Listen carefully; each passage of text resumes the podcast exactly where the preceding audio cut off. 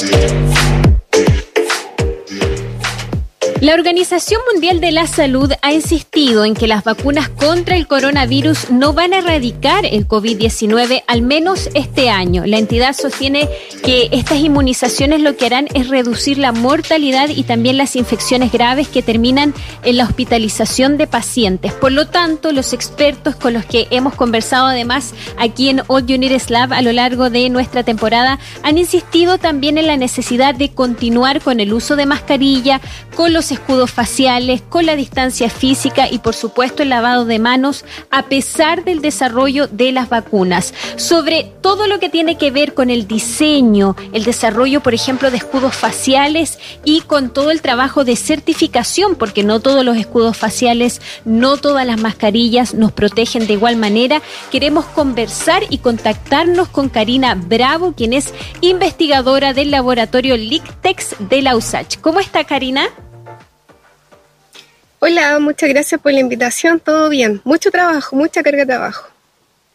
Eso es bueno porque quiere decir que efectivamente, me imagino yo, eh, quienes desarrollan, elaboran, fabrican mascarillas, escudos faciales y distintos elementos de seguridad están queriendo certificarse, ¿no? Sí, de hecho yo me siento como súper orgullosa que en este trabajo colaborativo que hemos hecho internamente en la Universidad de Santiago, los proveedores eh, de elaboración nacional de mascarillas, pantallas faciales y ropa quirúrgica también se han enfrentado al desafío en conjunto de lo que es obtener una validación o certificación.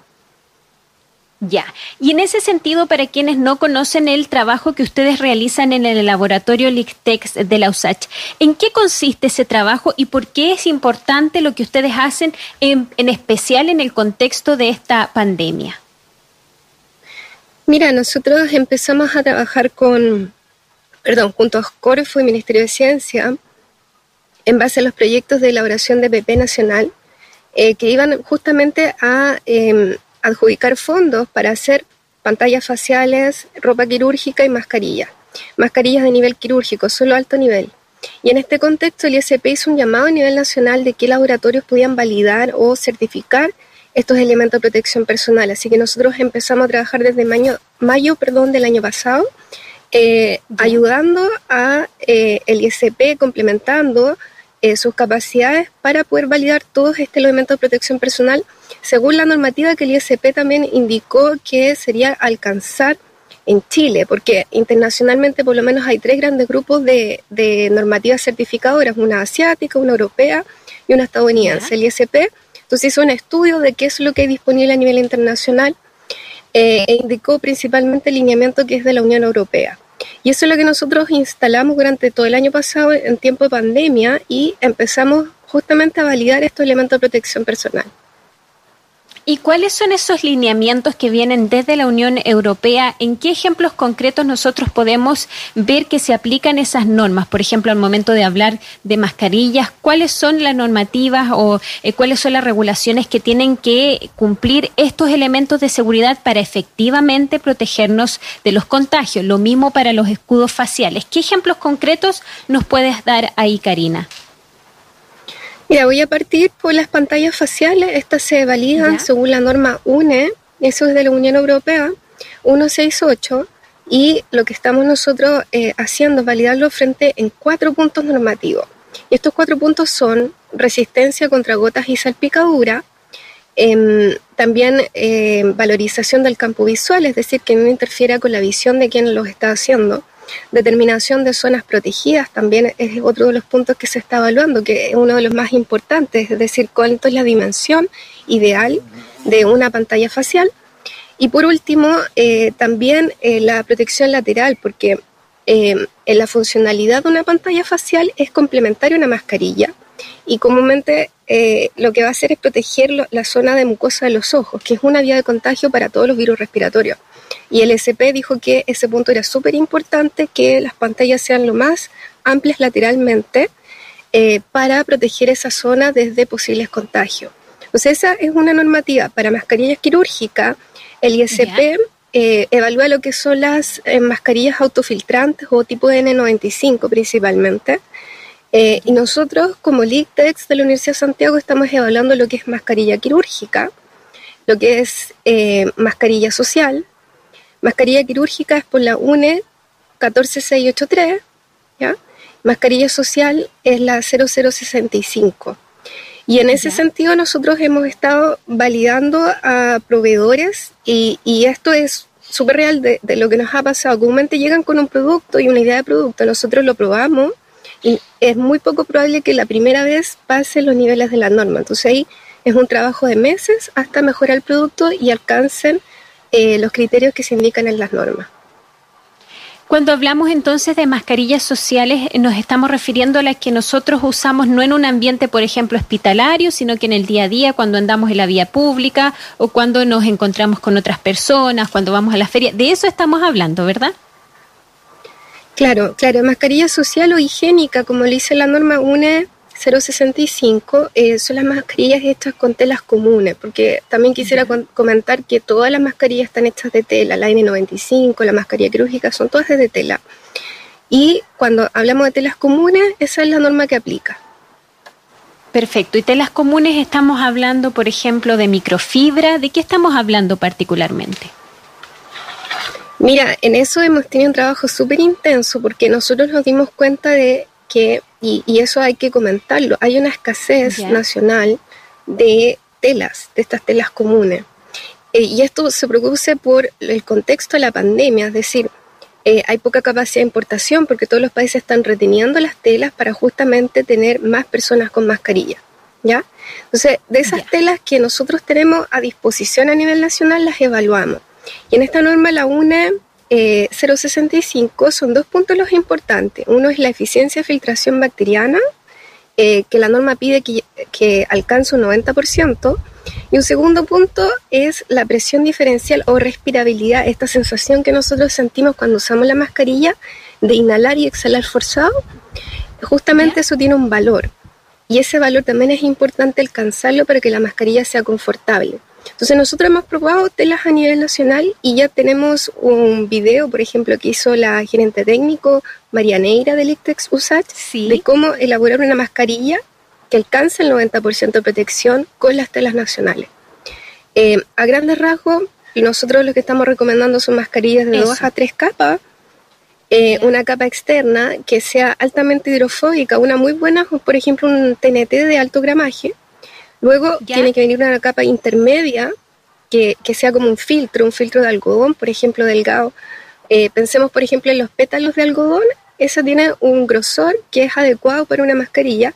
Y una tela interna, que puede ser una gabardina, puede ser una tela basada en algodón o algodón más un porcentaje bajo de poliéster, eh, porque la idea es que sea confortable en el contacto en el rostro y no tenga tanta humedad. Eso a grandes rasgos es nuestra ah, recomendación. Ya. Ahora, cuando hablamos de TNT, por ejemplo, si no podemos conseguir TNT o quienes eh, han encontrado en, el, en, el, diseño y en la confección de mascarillas un emprendimiento, si no eh, encuentran TNT, ¿hay otra posibilidad de tela? Sí, mira, mira, eso es súper importante tu pregunta porque eh, una tela externa también puede ser una dry fit, o sea, por ejemplo, poleras dry fit, buzos dry fit que nosotros podamos tener o más enriquecidos por ejemplo, en plásticos, en nylon. Exactamente. Pero mira, hay una prueba que es súper importante. Yo acá tengo un vasito que es para comentarlo. Si yo pongo una mascarilla sobre, eh, voy a valorar una tela que yo la quiero como externa y le pongo encima una gota de agua. Mientras más se demora en entrar esa gota de agua, traspasar la tela, es una tela que va a ser mucho mejor para la tela externa de una mascarilla. ¿Ya? Perfecto. Esa es una manera simple de, eh, pensando en lo que nosotros tenemos disponible a mano, lo que se puede comprar, como yo evalúo una tela externa. Fantástico. Eso es lo que tiene relación entonces con las mascarillas. Ahora, en lo que tiene relación con las pantallas o escudos faciales, ¿en qué hay que fijarse? Porque actualmente hay muchos modelos en el mercado, eh, hay mucha gente vendiendo también en el comercio informal estos tipos de productos. ¿En qué tenemos que fijarnos?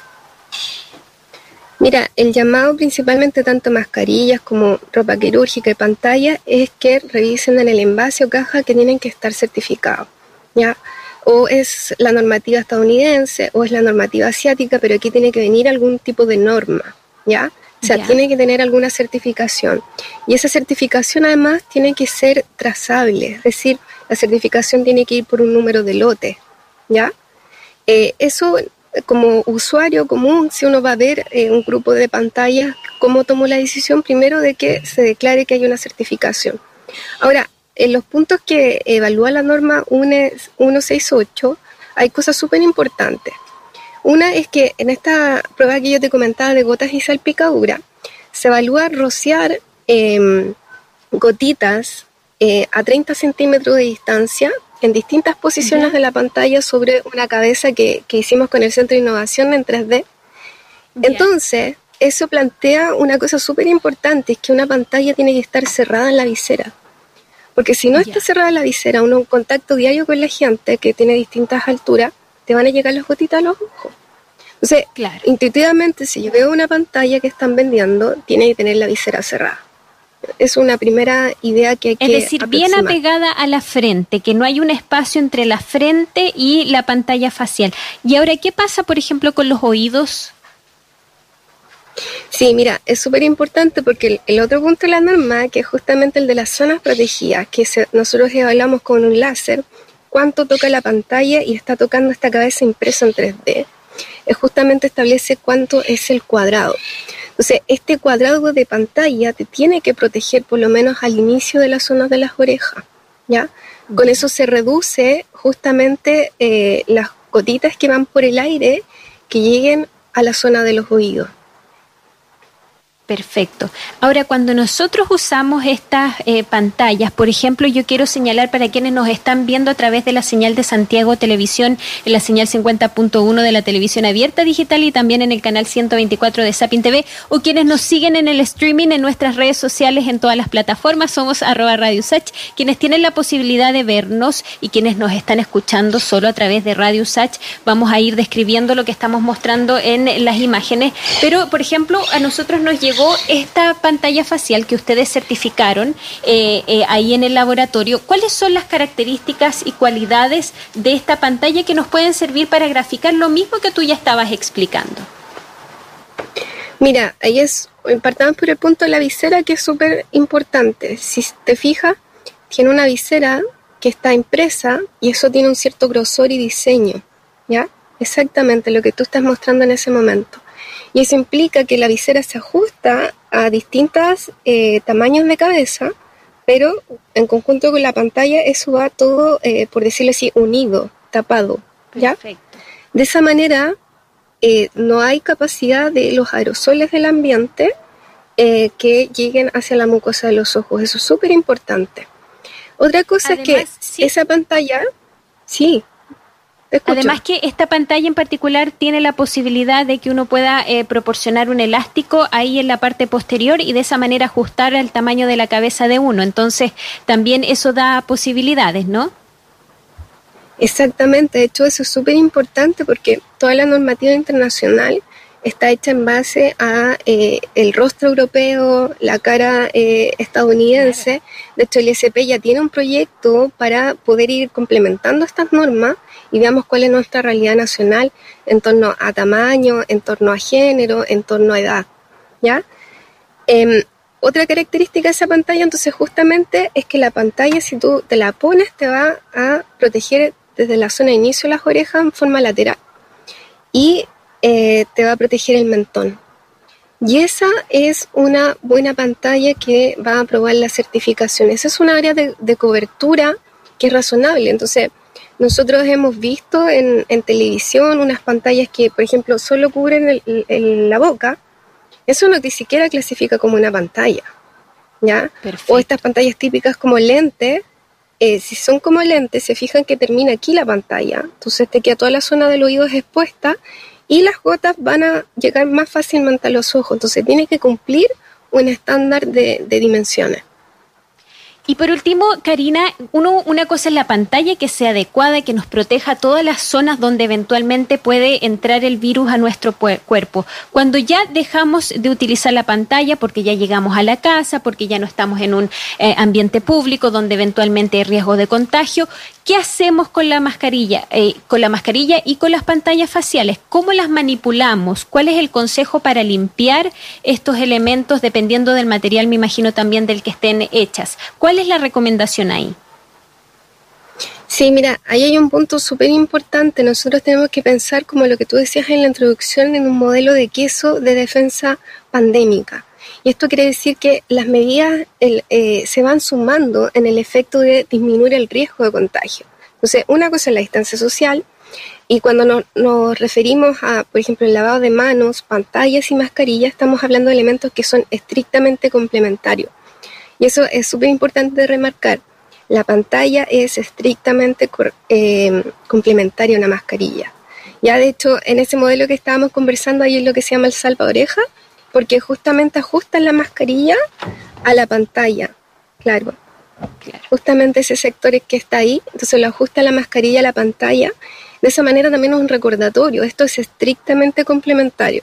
Entonces, si yo llego a una zona donde está mi clúster de contagio, que es mi familia, eh, una zona segura, lo que yo tengo que hacer es que la mascarilla siempre se tiene que tomar y sacar solamente desde los elásticos, ¿ya?